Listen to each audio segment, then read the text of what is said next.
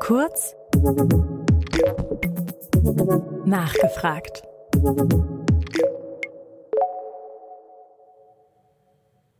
Herzlich willkommen zu einer weiteren Ausgabe kurz nachgefragt aus Hamburg, liebe Community. Ja, es dauert nicht mehr lange. Im September dann ist Bundestagswahl. Wir werden ein neues Parlament bekommen. Wir werden einen neuen Bundeskanzler, Bundeskanzlerin bekommen. Die Karten werden neu gemischt und deswegen werden auch wir hier in diesem Format Gäste vorstellen, die aus der Politik kommen, die über Politik sprechen, die Experten sind in diesem Bereich. Und äh, den heutigen Gast, den ich eingeladen habe, den habe ich vor ein paar Wochen das erste Mal getroffen in einer Talkshow, in der wir gemeinsam saßen. Ich freue mich, dass er zugesagt hat, Professor Dr. Max Otte. Hallo, Herr Otte. Tag, Herr Lehrich. Schön, dass Sie nach Hamburg gekommen sind. Gerne immer wieder, eine Weile schon her, aber tolles Wetter, immer eine Reise wert. Ich habe Sie unter anderem eingeladen, ähm, weil ich habe zwei Schlagzeilen gelesen am 1. Juni. Ich möchte mal kurz zitieren. Äh, Laschet lehnt Parteiausschluss von Max Otte ab. Und die zweite, Laschet will mit Ihnen keine Gespräche führen. Und diese zweite Schlagzeile, die hat mich dazu motiviert zu sagen, Max Otte muss unbedingt an diesem Tisch setzen, weil wir haben dieses Format entwickelt, damit wir eben mit allen Menschen sprechen können, weil wir glauben, dass es so wichtig ist, dass wir miteinander in den Diskurs gehen, dass wir miteinander sprechen.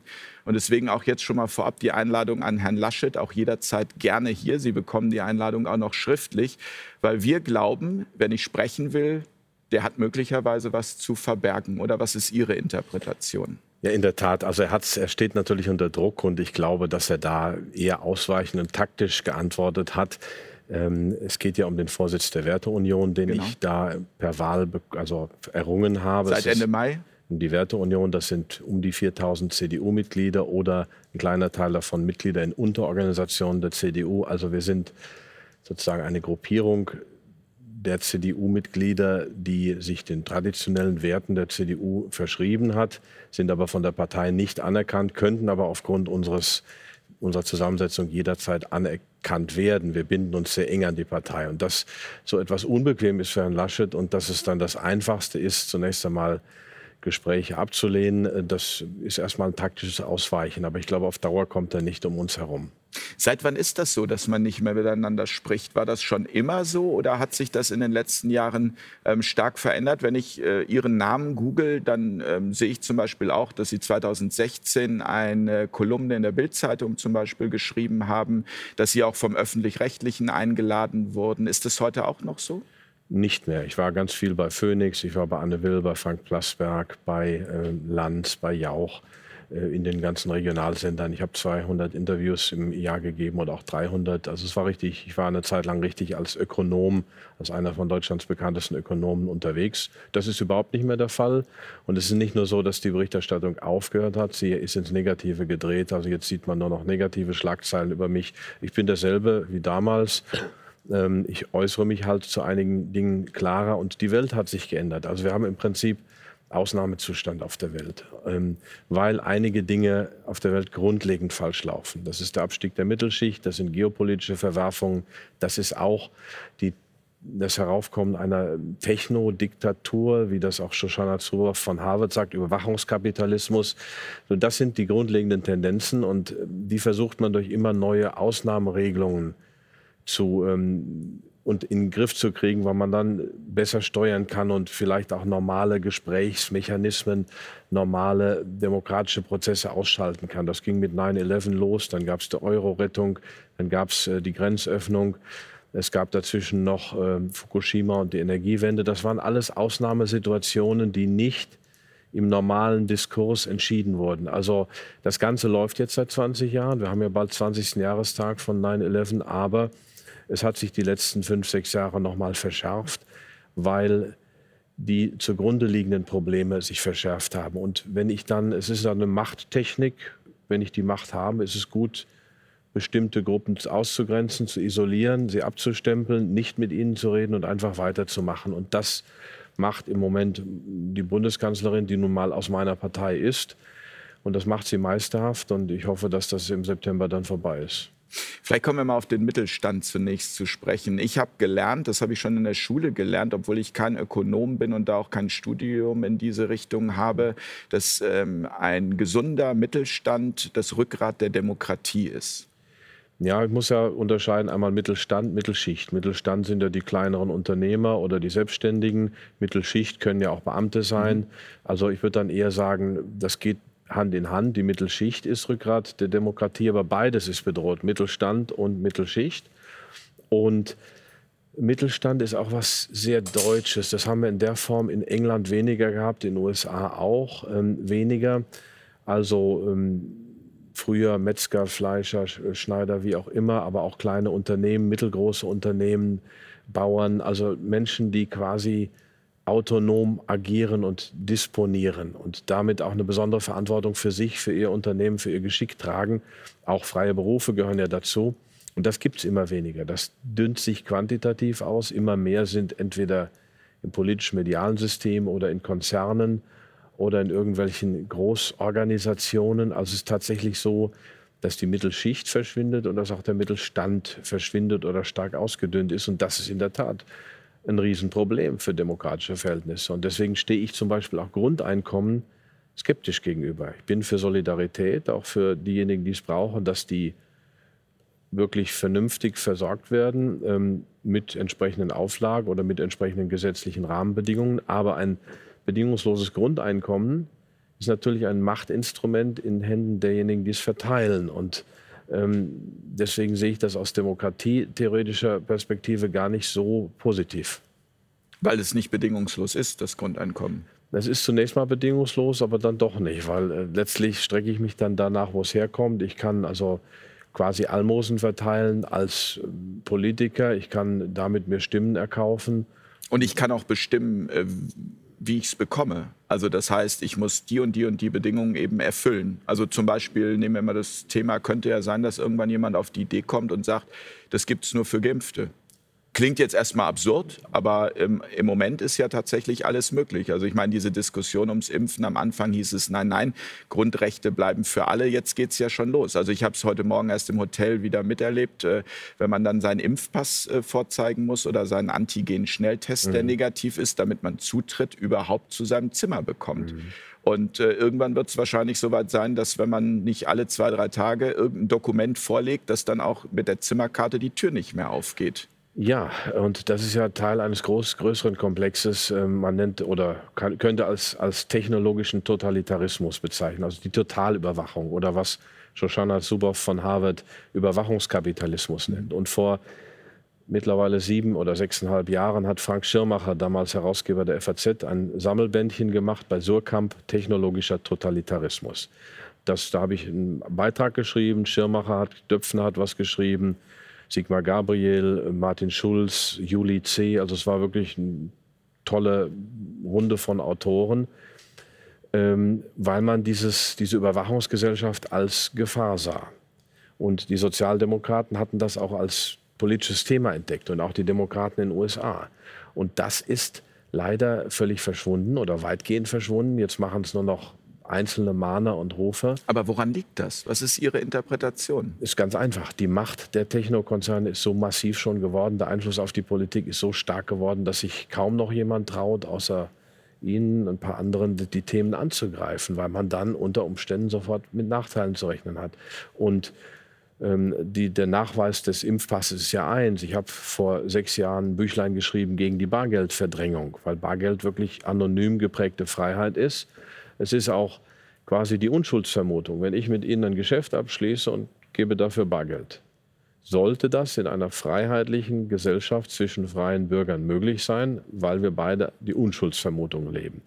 Wenn wir gegen Gesetze verstoßen, gibt es dafür Ermittlungsbehörden, es gibt Strafverfolgungsbehörden, die können dem nachgehen. Aber voraus oder vorbeugend zu überwachen oder gleich prophylaktisch zu überwachen, das ist dann die Überwachungsgesellschaft. Und je mehr ich natürlich von Bargeld wegkomme Richtung elektronische Bezahlung, Richtung äh, in die Richtung oder auch Impfpass. Das fügt sich alles zu einem. Und wir haben das in China gesehen.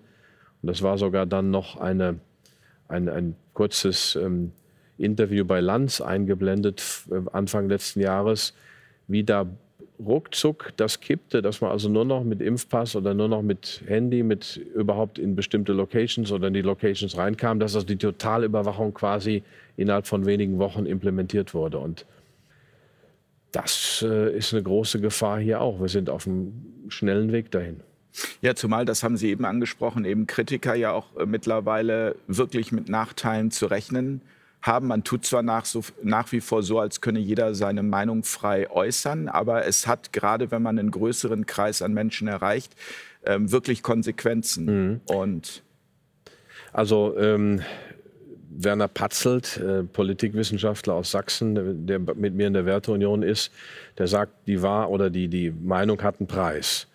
Und auch, ähm, also, und der Preis wird je höher, desto mehr ich, also desto lauter ich bin oder desto, sagen wir mal, desto mehr Gewicht ich habe, weil die Multiplikatoren muss man natürlich klein kriegen. Und dann wird auch schon mal prophylaktisch niedergeschrieben. Jetzt kommen wir nochmal auf meinen Vorsitz der Werteunion und da kam ja dann gleich äh, unisono ganz, ganz viele ähm, ähm, Artikel in den Mainstream-Medien, das ist gefährlich und so weiter, also, die das schon gleich richtig einsortiert haben, damit der normale Zeitungsleser, Tagesschau-Gucker wusste, was er davon zu halten hat, dass ich jetzt Vorsitzender der Werteunion bin. Nach dem Motto, dem Otto besser nicht zuhören. Richtig, gleich mal ab, äh, gleich mal den Schalter umlegen, im Kopf das verdrahten und das funktioniert leider und das menschliche Gehirn da hat ja die ähm, verhaltenswissenschaftliche ähm, Forschung, die in den letzten 20 Jahren auch unglaubliche Fortschritte gemacht. Unser Gehirn ist sehr unvollkommen. Das benutzt sehr viele Näherungsalgorithmen, sehr viele Abkürzungen.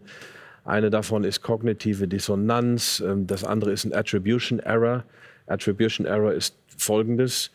Ich ähm, äh, schreibe Ursachen Dingen zu, die gar keine Ursachen haben. Also ähm, Nennen Sie mal ein konkretes ja, Beispiel. Nehme ich an, ich, war, ich bin, bin Steinzeitmensch, es raschelt hinter mir im, im Gras und ich drehe mich um, weil ich denke, es ist ein Säbel, Säbelzahntiger. Es war aber keiner. So, aber das Gehirn ist programmiert zu sagen, erstmal Vorsicht, da Gefahr. könnte eine Ursache sein, Säbelzahntiger. So, ich drehe mich um und das war der Wind. Gut, habe ich mir einmal zu viel umgedreht. Drehe mich nicht um und es war der Säbelzahntiger, dann habe ich Pech gehabt. Also von daher lieber Gefahr, also Ursachen wittern, wo gar keine sind. Und dieser einfache Mechanismus, der macht uns zum Beispiel in solchen Zeiten, wo die Welt ja wirklich Kopf steht, und es sind nicht die Querdenker und es sind nicht die Kritiker, sondern es gibt ja brutale Änderungen auf der Welt, ob das die neuen Technologien sind, ob das die Geopolitik ist, ob das der Abstieg der Mittelschicht ist. Diese Änderungen sind ja da, diese Krisen. Ob das die Überschuldung ist, ist ja alles da. So, aber wenn ich jetzt eine Atmosphäre schaffe, in der ich sage, der ist schuld und da sind die Ursachen, dann hat erstmal das Gehirn eine Ablenkung, kann das ablegen, abstempeln und muss sich nicht wirklich mit den Ursachen befassen. Und das ist leider für viele der bequemere Weg. Und wenn ich das tausendfach wiederholt bekomme von den Mainstream-Medien, dann frisst sich das rein. Und ich merke das auch gerade bei in meinem Umfeld bei studierten Leuten, bei klugen Leuten. Das hat nichts mit der formalen Bildung zu tun. Ich würde sogar sagen, eine gewisse formale Bildung macht eher anfällig für diese Indoktrination, weil man sich vielleicht was auf sein Wissen einbildet und nicht mehr so kritisch ist und nicht mehr so, so ähm, geerdet. Ihnen wird äh, AfD-Nähe vorgeworfen. Ihnen wird vorgeworfen, eine Veranstaltung organisiert zu haben, die äh, rechtspopulistischen Rednern ein Forum äh, bietet, das Hambacher Fest. Neue Hambacher Fest. Neue Hambacher Fest. Ähm, wie erklären Sie sich das jetzt selber? Ähm, haben Sie da auch Fehler gemacht? Also sagen Sie auch so teilweise im Nachhinein, okay, ähm, das hätte ich vielleicht nicht tun sollen oder da bin ich tatsächlich übers Ziel hinausgeschossen? Ja, es gab äh, Ausdrucksfehler zwei, dreimal, aber es ist wenig gewesen. Es war ein Tweet, der unglücklich war, zu dessen Inhalt ich heute noch stehe, aber Zeitpunkt und Form waren falsch, Inhalt war richtig. Dieser Tweet wurde millionenfach wiedergekäut in den Medien, sodass man gar nicht mehr über den Inhalt nachdenken musste. Kann man das gleich mit meiner Person verknüpfen, kann mich ablegen. Ging das um Chemnitz äh, damals? Chemnitz war der erste, den würde ich auch wieder machen. Das zweite ging dann um Lübcke. Ähm, das ist vielfach wiederholt worden. Also das waren zwei Formfehler, die ich nicht mehr machen würde, zumindest den zweiten nicht. Chemnitz, habe ich damals gesagt, ist, äh, sind diese angeblichen Hetzjagden von Chemnitz, ist das ein neuer Reichstagsbrand. beginnt jetzt die Verfolgung Andersdenkender. Und da hat man mir gleich Verharmlosung der NS-Diktatur vorgeworfen, was natürlich völlig abwegig ist. Ich habe nur gesagt, so fangen Diktaturen an. Ich suche mir einen Vorwand, suche mir Schuldige und schaffe dann so eine Stimmung. Das hat aber mit der NS-Diktatur und den späteren NS-Verbrechen natürlich nichts zu tun, sondern nur mit dem Beginn. Denn auch damals, 1933, haben es viele nicht gesehen und der Reichstagsbrand war der Auf, Auf, Auftakt zur nächsten Stufe. Und dann gab es ja noch verschiedene ähm, Eskalationsstufen, bis dann die Barbarität in, ihrer vollen, in ihrem vollen Umfang zu, zu, zutage trat. Ähm, als ich 2017 gesagt habe, ich bin in der CDU, ich bleibe in der CDU, ich kann aber Angela Merkel nicht wählen, ich wähle AfD. Da war natürlich bei den öffentlich-rechtlichen schnell Schluss. Also der Deutschlandfunk hat sich noch mal für mich interessiert. Ich war noch mal bei Phoenix und bei ein paar anderen. Die Zeit hat eine ganze Seite über mich gemacht, auch durchaus ähm, verständnisvoll oder sagen wir mal mit der Suche nach Verständnis, also nicht direkt abwertend gemeint war der Marc Scheritz von der Zeit, der hat sich wirklich Mühe gegeben, mich zu verstehen. Ich glaube, er hat es nicht geschafft, aber hat sich die Mühe gegeben, das zu tun. Und ähm, dass dann, äh, dass ich quasi rausfliegen würde aus diesem Club, wie das ein bekannter Psychologe mir gegenüber mal gesagt hat, sie waren da im Club drin und wenn sie an der falschen Stelle furzen, fliegen sie auch raus. Das ist, ähm, also das ähm, war mir schon klar auch, dass es vielleicht materielle Nachteile gibt. Das Schlimme sind dann, sagen wir, Tiefschläge auf der persönlichen Ebene, wo Menschen, die man lange kennt, äh, wo man glaubt, sie zu kennen, wo man glaubt, die kennen einen, dann auch sich abwenden. Und ähm, ich bin CDU-Mitglied, ich habe nie an meiner CDU-Mitgliedschaft gezweifelt. Äh, jetzt bin ich Vorsitzender der Werteunion in der CDU. Äh, ich bin Publizist, ich habe viele Bücher geschrieben, da kann sich jeder über meine sehr differenzierten Meinungen informieren.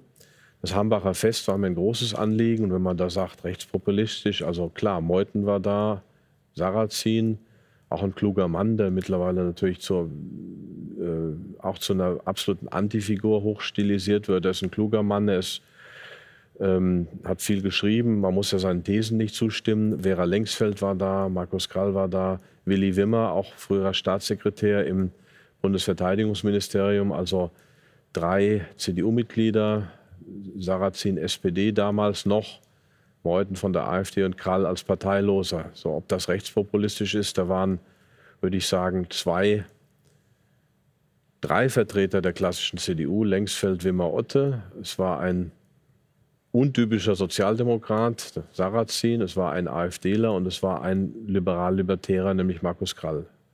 Also, und alles kluge Leute, fast alle promoviert, alle hatten sie was zu sagen. Ich würde es jederzeit wieder machen. Was den Mainstream gestört hat, ist dieses Hambacher Fest. Das Hambacher Schloss ist ja das Symbol der deutschen Demokratie, vielleicht zusammen mit dem Mauerfall 89, den wir gar nicht ähm, genug würdigen und feiern. Und das müssten wir eigentlich immer wieder feiern. Es waren unsere ähm, ähm, Landsleute in der DDR, die diese friedliche Revolution geschafft haben mit unglaublichem Durchhaltevermögen. Das, was wir heute als Dunkeldeutschland abfällig hören in den Medien, die haben die friedliche demokratische Revolution gemacht. Und das Hambacher Fest war 1832. Da gab es auch Zensur. Die Pressfreiheit war eingeschränkt. Zwei Publizisten, die gesagt haben, politische Veranstaltungen sind verboten, wir machen ein Fest, ein Bürgerfest. Und dann kamen tatsächlich ähm, an die 20.000 Leute und haben gefeiert. Es wurden Reden gehalten. Man wollte ein demokratisches, republikanisches Deutschland. Damals gab es ja noch die vielen Kleinstaaten und das ist eben auf dieser wunderschönen Schlossruine passiert und dem Mainstream passt es nicht, dass ich quasi das als Vorbild genommen habe und gesagt, Meinungsfreiheit ist wieder eingeschränkt, wir haben wieder zensurähnliche Zustände wir feiern ein neues Hambacher Fest. Und das ist natürlich vielen ein Dorn im Auge. Das muss man kleinschreiben, das muss man niederreden. Und dann sind alle möglichen Vorwürfe recht. Herr Otto, würden Sie sich mit all Ihren Kritikern an einen Tisch setzen? Ja, natürlich, die aber nicht. Selbstverständlich. Das ist es ja. Das ist das, was ähm, Alexis de Tocqueville, der französische Adlige, der 1836 sein großes Buch Demokratie in Amerika geschrieben hat. Und das Ding ist jetzt 100 180, 190 Jahre alt, ähm, der damals gesagt hat, und da gilt vieles bis heute, und er war Adliger, er war Franzose, er war nur wenige Wochen, glaube sechs oder acht Wochen in den USA, was er damals schon beobachtet hat in den USA, die Tyrannei der Mehrheit. Also die Mehrheit gibt den Ton vor und die Minderheit passt sich an. Und da waren wir eigentlich in Europa anders. Die Minderheiten konnten sich artikulieren, außer in diesen Diktaturzeiten, die wir in schrecklichen Zeiten, die wir in Deutschland auch hatten. Aber im Grundsatz hatten wir diese Tyrannei der Mehrheit nicht. Wir hatten verschiedene Lebensmodelle, verschiedene Lebensentwürfe. Das hat seine speziellen soziologischen Gründe, warum das in den USA so war und warum es in Europa nicht so war. Aber das importieren wir leider immer mehr, dass wir eine Tyrannei der Mehrheit bekommen. Das Schlimme ist, die Mehrheit fühlt sich moralisch im Recht und fühlt auch gar keine Notwendigkeit oder Verpflichtung mehr, ähm, sich zu unterhalten mit Dissidenten, sage ich mal.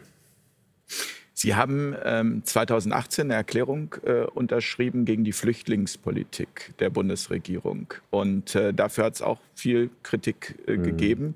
Jetzt würde ich gerne mal von Ihnen verstehen, was für ein Menschenbild haben Sie? Also wenn ich jetzt das betrachte, dann sage ich, wir müssen doch allen Menschen helfen, mhm. die in Not sind, mhm. weil, weil kaum jemand verlässt sein Land einfach mhm. so. Mhm. Und dass wir an diesen Kriegen äh, beteiligt sind, das ist ja auch mittlerweile hinreichend Klar. bewiesen. Mhm. Das heißt, das ist mir etwas aufgestoßen, jetzt persönlich, wo ich sage, warum diese Erklärung und äh, müssen wir nicht einfach da solidarisch tatsächlich mhm. sein und sagen, wir helfen den Menschen, die Hilfe brauchen und mhm. ein Land wie Deutschland gerade müsste das doch leisten können.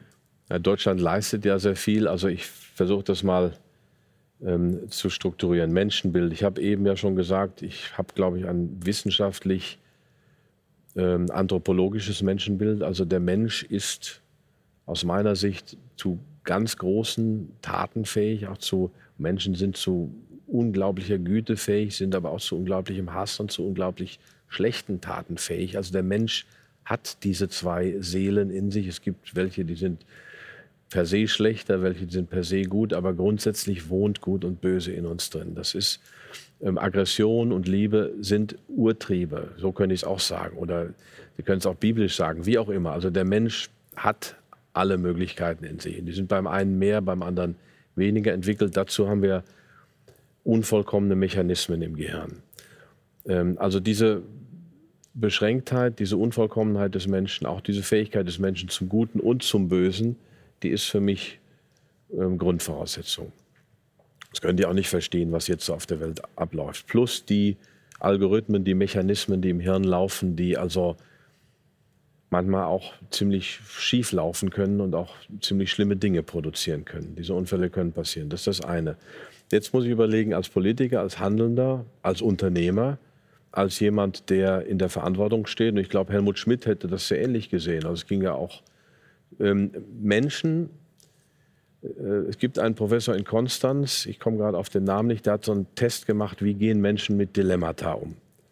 Da zeigt sich die moralische Qualität. Wir stehen als Menschen, die Handlungsoptionen haben, die auch Macht haben oder Möglichkeiten haben, immer wieder vor moralischen Entscheidungen, dass wir zwischen schlecht und schlecht oder gut und besser oder also dass wir nicht, das ist gut und das ist böse, sondern dass wir abwägen müssen. Und ähm, es ist schlichtweg unmöglich, in einem Sozialstaat die Grenzen aufzumachen komplett, ohne diesen Sozialstaat zu zerstören. Und ich glaube, diese Grenzöffnung ist aus einem verständlichen moralischen Impuls heraus passiert oder emotionalen Impuls, aber so wie es gemacht wurde, sägen wir an dem Ast, auf dem wir sitzen, dann können wir irgendwann gar nicht mehr helfen. Also das ist meine Ursache-Wirkungsverknüpfung.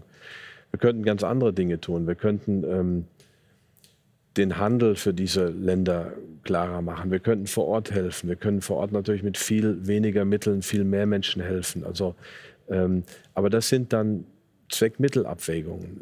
Ähm, selbst äh, Sarah Wagenknecht hat in ihrem Buch Reichtum ohne Gier geschrieben, das sagen Libertäre genauso, Sozialstaat gibt es nur in gewisser Weise in den wenn es einen Nationalstaat gibt, weil ähm, ich ja irgendwie die Regeln für diesen Sozialstaat definieren muss.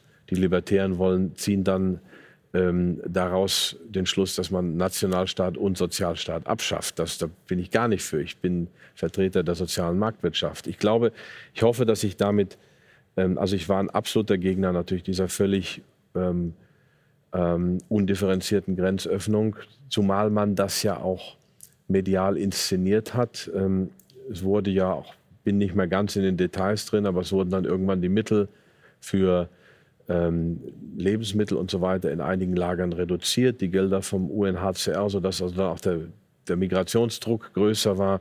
Also da muss man ganz tief einsteigen. Aber so wie es gemacht wurde, ähm, haben wir vielleicht diesen Schock einmalig, ich nenne es mal Schock, weil es ein Schock für das bestehende System ist, einmalig verkraften können. Aber unsere Gesellschaft verkraftet das natürlich nicht endlos. Und da müssen wir uns fragen, wie weit wollen wir die Gesellschaft, wie wir sie haben, erhalten, um weiterhelfen zu können? Oder wie weit wollen wir eine ganz andere Gesellschaft, wie das ja äh, die Katrin Göring-Eckardt mal gesagt hat, unsere Gesellschaft wird sich ändern und zwar radikal und ich freue mich drauf. Also ein bisschen was von der alten sozialen Marktwirtschaft, vom alten Rechtsstaat, auch von, vom europäischen kulturellen Erbe würde ich gern bewahren wollen.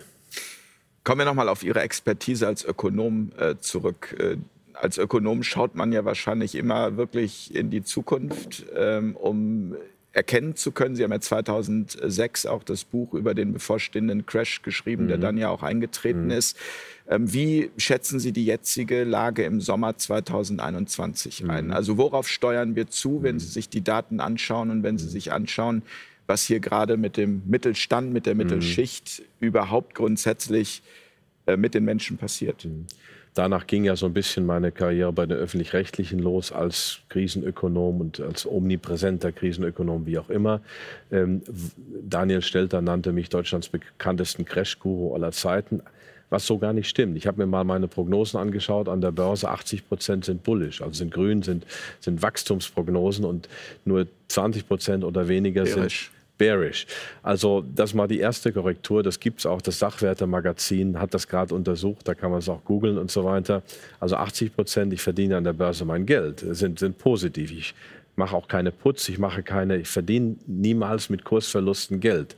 Außer, dass ich kaufe, wenn alle anderen in Panik sind. Unvollkommenes Gehirn. Die Börse ist von Emotionen bedient. Alle anderen verkaufen. Ich kaufe, wie zum Beispiel im März 2009. Auch das findet man. Das ist das eine. Und dann habe ich ja 2019 auf 600 Seiten den Weltsystemcrash mhm. geschrieben, wo ich eben drei höchst problematische oder vier Megatrends beschrieben habe. Die zunehmende Verschuldung nochmal, die sich nochmal massiv aufgebaut hat. Die geopolitischen Verschiebungen von den USA zu China, den Abstieg der Mittelschicht und eben auch ähm, die neuen Technologien, vor allem Internet und Totalüberwachung und so weiter. Und ich habe gesagt, wir kommen in eine Zeit, wo wirklich alles Kopf stehen wird. Ich ärgere mich, dass ich nicht auch gesagt habe, und es wird ein Virus sein, der das auslöst. Denn das hätte man sehen können. Ich habe mir damals 2003 schon überlegt, als das mit SARS hochkam, wie alt war ich da? Äh, 39 oder so. Ähm, was machen die wegen so ein paar Viren aus Asien, so eine Panik? Und das ging damals schon richtig durch die Wellen. 2009 dann wurde eine Pandem Pandemie ausgerufen, Schweinegrippe, Vogelpest, Ebola dann 15, 16. Ebola scheint ja wirklich ein fieser Virus zu sein. Also es gab diese Panikwellen schon vorher. Hm, wenn ich jetzt sehe, wie das alles ineinander greift, welche Interessen wo, also wie das zu einem Musik wird und keiner von uns leugnet ja, dass es dieses Coronavirus gibt in irgendeiner Form und dass es auch schwere Verläufe haben kann, aber man hätte wirklich sehen können, dass das ein möglicher Auslöser ist. Und natürlich wird diese krisenhafte Entwicklung, die wir hatten, jetzt benutzt, beziehungsweise versuchen, aus dieser Überschuldung, aus, das System ist vor die Wand gefahren, wir sind eigentlich schon über die Klippe hinaus, was die Überschuldung angeht. Wir versuchen das jetzt mit ähm, Zentralsteuerung, mit Überwachungskapitalismus wieder in den Griff zu kriegen. Also ich kann natürlich Sie meinen jetzt die Corona-Hilfen zum Beispiel oder dass die Insolvenzen nicht gemeldet werden das sind, müssen? Das sind Teile davon, aber es geht ja weiter. Auch die Reorganisation des Finanzsystems, dass ich anfange, Schulden vielleicht zu streichen, dass die EZB einen Green New Deal über 1,7 Billionen auflegt, also mal eben 10 Prozent des europäischen BIPs, dass ich also quasi ähm, mit direktem Staatsinterventionismus eine Systemveränderung hinkriegen will. Die Menschen sind an mehr Kontrolle, an mehr Staatseingriffe werden sie gewöhnt, auch an Verordnungsstaat. Und das hat ähm, der Friedrich August von Hayek, ich bin überhaupt kein Hayekianer, ich teile sein Wirtschaftsbild in vielem überhaupt nicht, aber in Der Weg zur Knechtschaft hat er sehr gut 1944 beschrieben, wie man so in die Diktatur oder den Totalitarismus reinrutscht.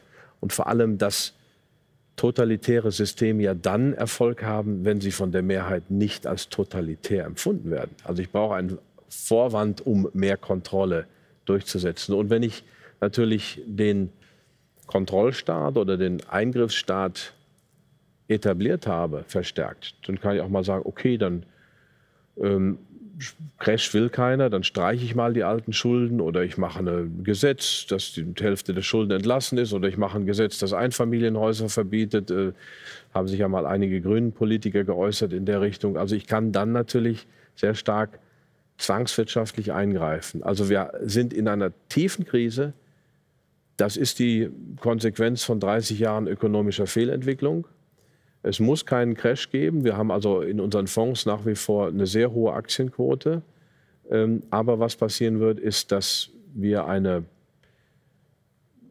staatswirtschaftliche, zwangswirtschaftliche Neuordnung des Systems bekommen, dass Geldvermögen, Sparvermögen, Renten und sowas an Wert verlieren müssen.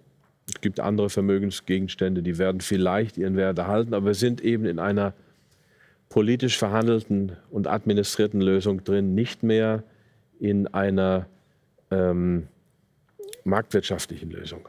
Wir haben ja jetzt schon Inflation von, ich weiß nicht, Sie sagten mal 5 bis 6 Prozent, sagen Sie, aber ich glaube, die offiziellen Zahlen liegen darunter. Die offizielle ist bei 2 bis 2,5. Mhm. Äh, die gefühlte, die eigentlich eher so äh, äh, wiedergibt, was beim Verbraucher ankommt, liegt bei 5. So, was ist der Unterschied? Einmal der Warenkorb.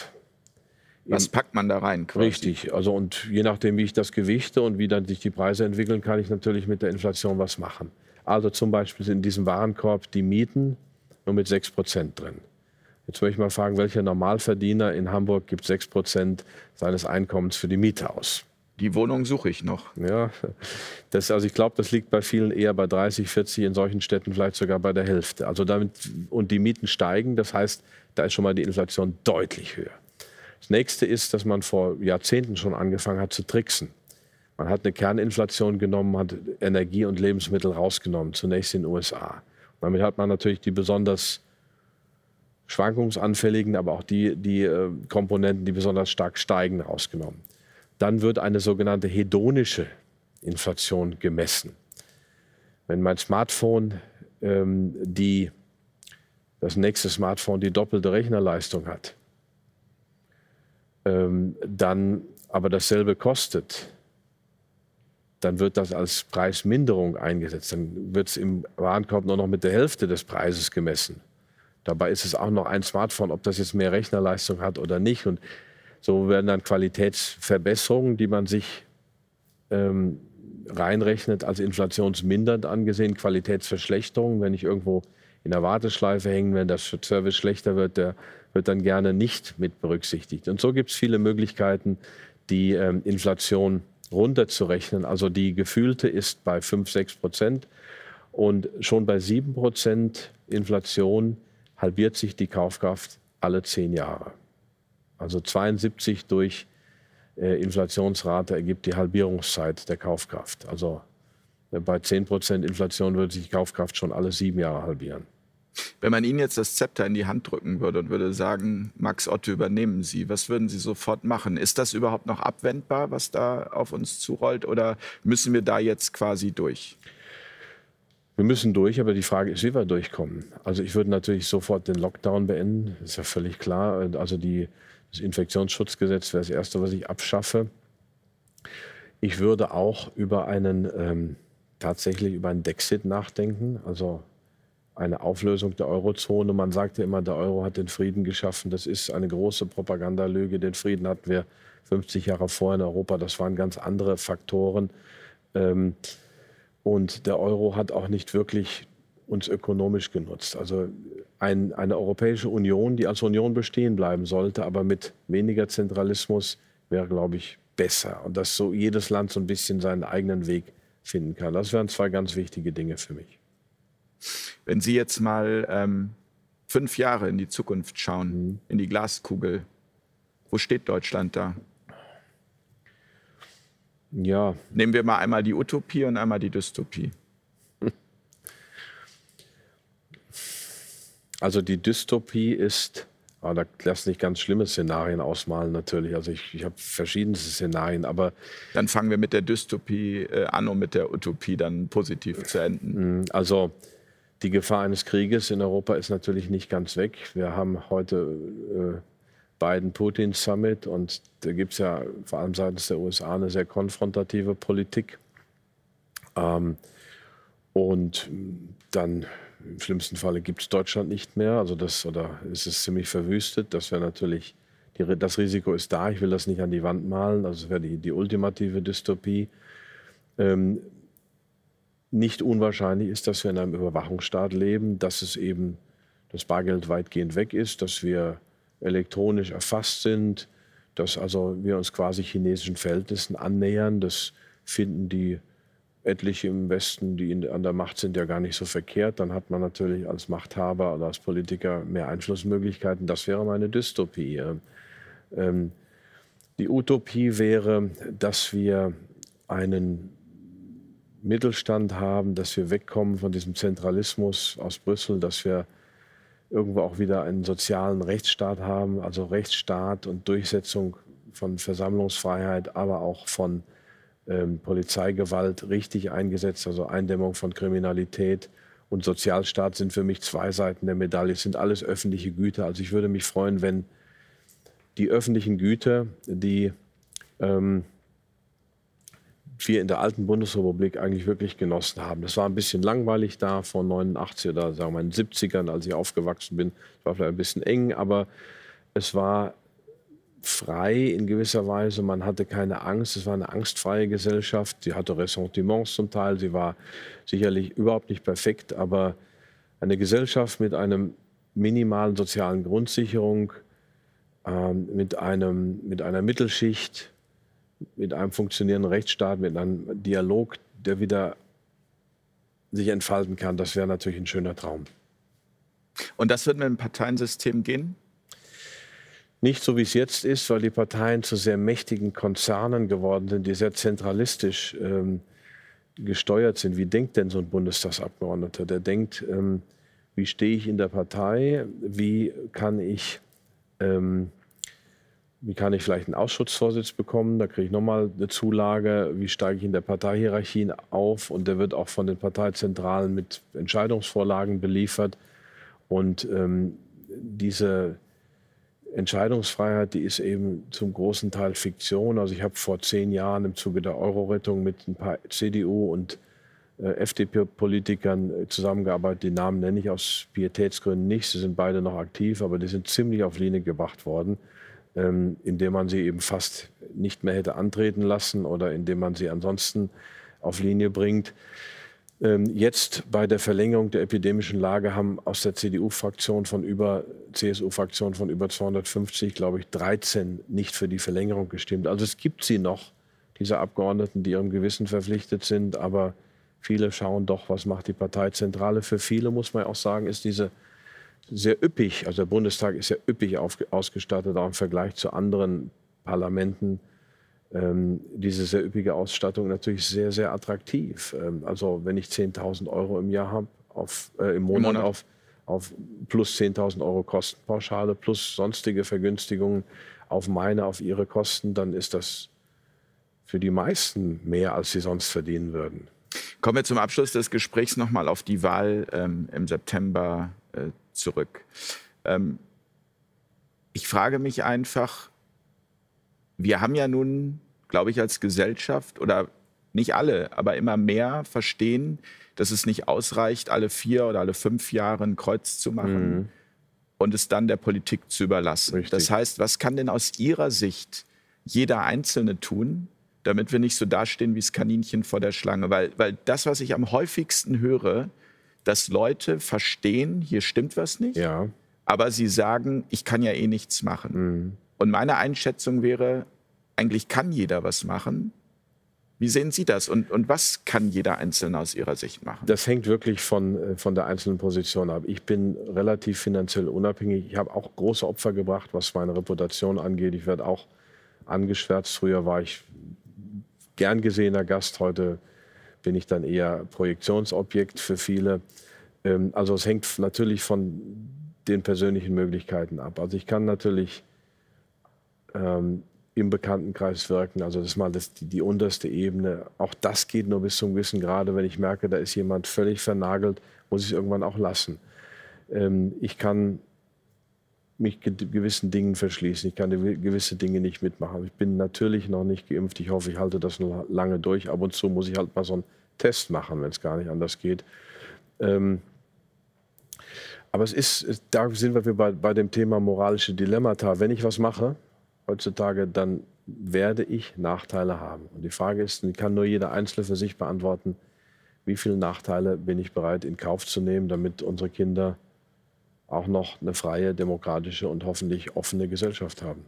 Ich finde das eine schöne Schlussfrage. Ich danke Ihnen ganz herzlich, Professor Dr. Max Otte. Und äh, ich danke euch ganz herzlich fürs Zuschauen. Ich freue mich auf eure konstruktiven Kommentare. Und wie gesagt, äh, nochmal die Einladung an Herrn Laschet, gerne hier jederzeit an diesem Tisch, auch gemeinsam mit Herrn Professor Otte. Wir haben ja gehört, äh, er steht für den Diskurs zur Verfügung. Wir glauben daran, der Diskurs ist das Wichtigste, was es in einer guten Demokratie geben muss, damit wir alle in eine empathische Zukunft kommen, in eine Zukunft, in der wir friedlich miteinander leben können. Vielen Dank an dieser Stelle. Danke Ihnen, alles Gute. Bis zum nächsten Mal. Tschüss. Kurz Nachgefragt.